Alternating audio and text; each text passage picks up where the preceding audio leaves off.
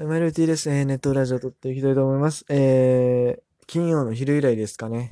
えー、もし楽しみにしてくださってた方がいたら本当に申し訳ないんですけど、別にそんなに忙しかったわけじゃないんですけども、まあ、忙しかったといえば忙しかったっていうか、まあ、部屋の掃除に追われてたって感じですね。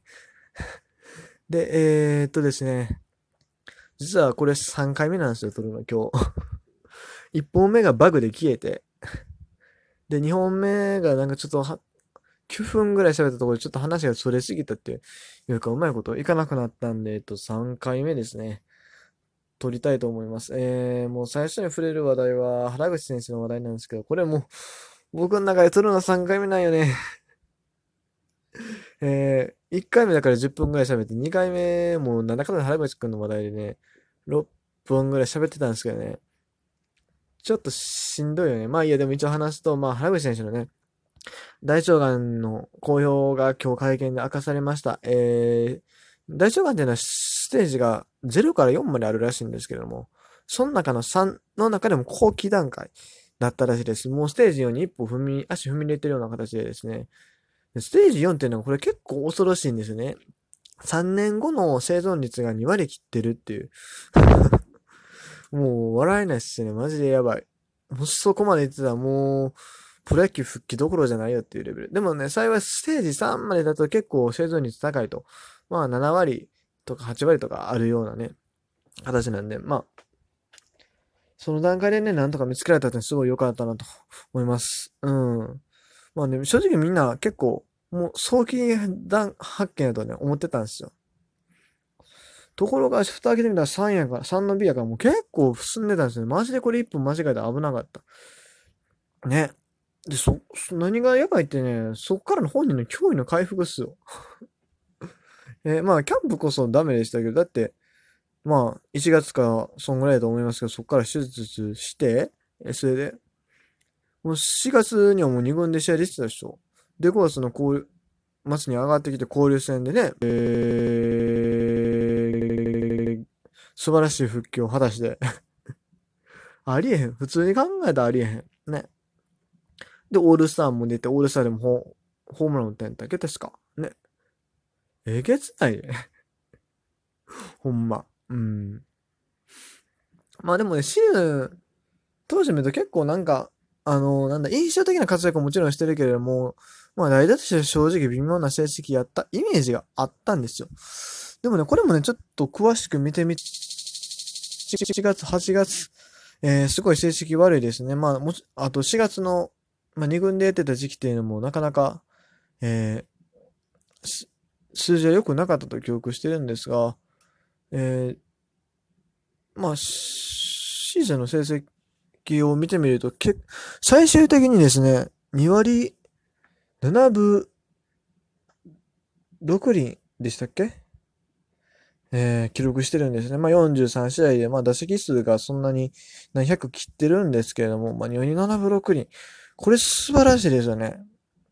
何がやばいってね、9月の打率がね、5割超えてるんですよ。16打数の9安だってね、もう、やばいっすよね。えー、そんなね、驚異的な成績を残して、これはね、もう来シーズン非常に期待できるんじゃないかと思いますね。えー、もう阪神のレギュラーキャッチャーでも正直梅野で決まってしまいました。うん。あの、原橋選手がいくら打ってもおそらくディフェンス面で梅野選手にかなわない。えー、特にまあ肩の部分がね、原口選手ね、やっぱり弱点なんですよね。で、まあ本人も、まあ、今回の件もあってかわかんないですけどね、まあいろんな事情を考慮して、えー、もう来年はファーストのね、でしっかり出れるように、みたいなことは言ってました。まあ、もちろんキャッチャー狙いつのはファーストで、えー、出場機会を探っていくっていうのを本人言ってました。えー、もしね、来年、原口選手がファーストで定着して、まあ、2割8分とか2割9分、あるいは3割ぐらい打って、まあ、ホームラン20本前後打ってくれたら、もうそれも阪神にとってね、大きな武器です。まあ、ホームラン20が無理だとしても、まあ、例えば打率、えー、得点圏打率で、えー、3割5分とかね、打ってくれるようなことがあれば、本当にね、チームにとってでかい。うん。まあ、今年の長打率が実はまあ3割5分6厘という形ではあったんですけど、まあ、おそらくそこもね、来年以降改善されるでしょう。うん。まあ今年やっぱり、や、や、あの、病気がけない。それでも9月あんだけ打ったってことはね、明るい光が間違いなく差し込んでる。えー、来年は本当にえー、チームにとって大きな働きをしてくれると思います。えー、本当にまあ、阪神4番打者でやっぱり苦労してる部分があるんですけども、ワンチャン狙ってほしいですね、4番。うん。4番ファースト固定できたらでかい。もちろんマルテ選手もいいんですけれども、えー、やっぱりでも、原口選手のね、人気もあるし、えー、本当にレギュラーで定着してくれたら嬉しいなというふうに思います。うん。本当に期待してるね、来年、しっかり頑張ってほしいなと思います。えー、結構ね、年的にはもうもう28になるんですけど、まあ逆に言うと、来年の開幕1年まだ28っていうことで、えー、まあ、しか、えー、高卒入って、まあ最初は6年出てないってことはね、実質社会人出て、来年が5年目みたいなシーズンと同じような感じなんですよ。うん。そう考えると、こっから伸びる可能性は大いにあると思うんで、本当にね、あの、30前後で花咲かせる選手いっぱいいるんで、えー、原口選手もそんな風になってくれればなと思います。はい、続いて次のニュースですね。えー、阪神タイガースのまあ、ファン感謝デーが行われまして、昨日ですね。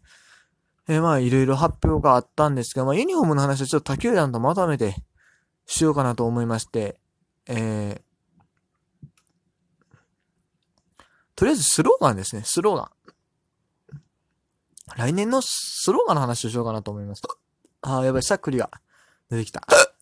あかん。ちょ、ちょっと一回、中断します。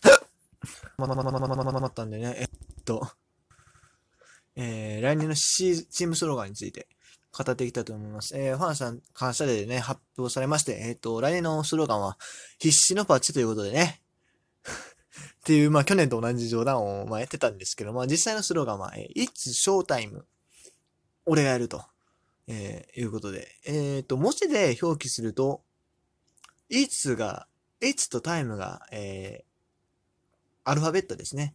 で、Showtime が、かつ笑いで Showtime。まあ、えっ、ー、と、ロゴの方では、かつという字の中にその笑いっていうのを書いてるんですけど、まあ、も、文字で起こすと、勝ち笑いタイムですね。うん。で、俺がやると。今年と同じようについてるということで。えー、あこれに関しては、まあ、ミーティングの方でね、まあ、いろんな案が出て、まあ、なんか、いろいろ言ってたらしいですよ。えー、なんだったっけ、矢野サプライズやったっけなんか、そんな案も出たとかね、出なかったとかね、ありますけれども、えー、これ自体は率直なコメントを申し上げると、うーんとね、まあ、なんだ、このロゴマークはすごいかっこいいなと思うんですよ。エッチ、ショータイム、俺は、いや、この、活動笑いうまいこと組み合わせてきて、本当にすごいなと思うんですけど、なんだろう。日ハム感が拭えないんですよね。な、ショー、やっぱショータイムするとなんか大谷翔平の意味でも強いし、中田翔の意味でも強いしね。まあ別に、あの、来年、中田さんを取る布石とかね、そう言われるはないと思うんですけど、えー、なんか日ハム感あるんですよ。もうちょっとなんか、オリジナリティが欲しかったなという感はあるんですけどね。まあでも、まあまあいいんじゃないですか うん。まあまあ、スローガンよりもね、まあ、どんな野球をしてくれるかですよ。うん。本当に、まあでも、この笑いっていう字を入れてくるあたりがやっぱり矢野さんらしいなっていうふうに思いますし、えー、うん。いいなと思います。はい。そして次のニュースですね。えっと、岩田選手の話ですね。岩田選手、1型糖尿病基金へ寄付ということで、えっ、ー、と、まあ、2009年から毎年一生につき10万円を NPO 法人 NOIDM ネットワークに寄付する活動をやってらっしゃるらしいんですが、えー、今年は30万円寄付したと。そっか、30万かと思って。そう。なんかね、僕の考え的に結構買ってたイメージがあったんですけど、実は3万、えー、3勝しかしてなかったんすね。ほう。えー、まあ、去年が0勝とかに終わってることを考えると、まあ今年はすごく良かったと言えるんでしょうけども。まあ、そうかと思って。3勝4敗の防御率が4.52。確かにシーズン途中でまあローテンションが外れたけど、そんなもんかと思って改めて成績を見てみたらですね、えっ、ー、と、開幕ローテに入らずに4月18日初先発で、この時は勝って4月25も勝ちましたと。うん。で、まあ、すごいいい成績来てたんですけども、5月2日が例えば7回無失点、実績点0で負けたりとか、あ、違う、4月25も勝ち投手になってないんですね。で、5月2日は、えっ、ー、と、7回無失点やけど勝ち星つかず。で、5月8日も5回3分の2無失点で勝ち星つかず。